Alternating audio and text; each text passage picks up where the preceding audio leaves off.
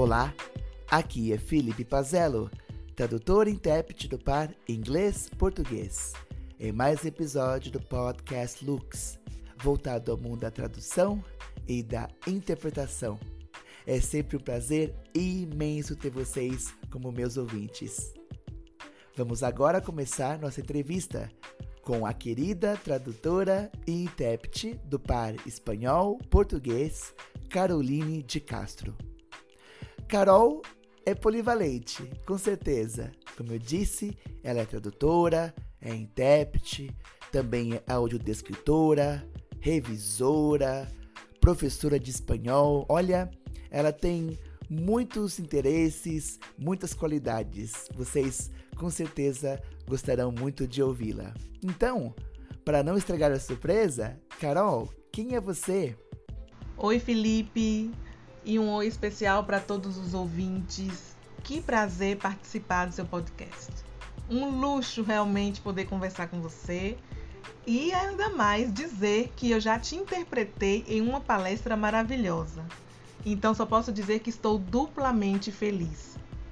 Agora, respondendo à sua pergunta, posso te dizer que são várias em uma. Sou mãe, tradutora, intérprete, professora, comunicadora. Já tive um programa de rádio sobre educação ambiental por cinco anos. Atriz, acredita? Estudei teatro e já tive uma companhia e os direitos de fazer a peça o Santa e a Porca de Ariano Suassuna. Então, amo estudar. Olha, Carol, eu sabia que você era muitas em uma, mas tantas assim me surpreendeu. Positivamente, claro. Meus parabéns. Que legal esse seu lado artístico, mais do que aflorado, é um lado é, artístico concretizado. Arino Suassuna é uma figura ímpar. Tenho certeza que você fez um excelente trabalho como atriz e se divertiu bastante.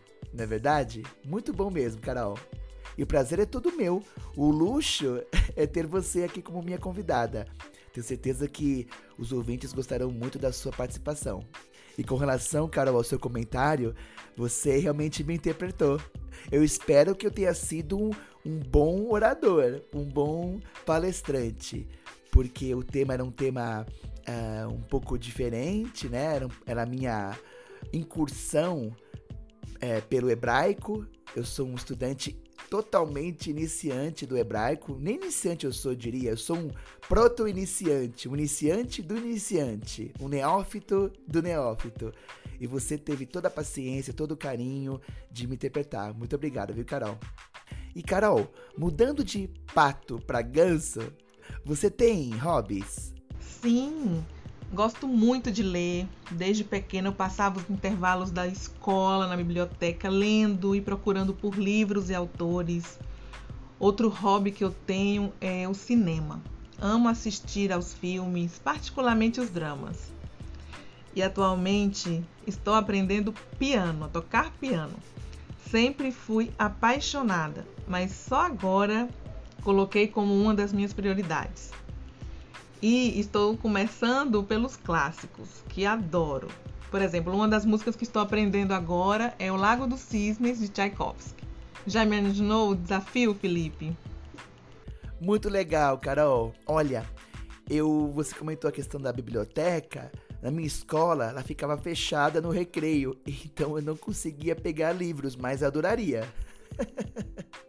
mas que bom que você conseguia, viu? E olha, piano, que lindo. Eu não consigo imaginar uh, o desafio.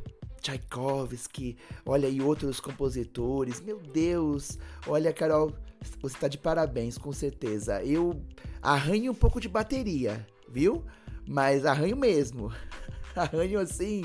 Olha, arranho, arranhar até, digamos, um exagero. Eu brinco que eu toco.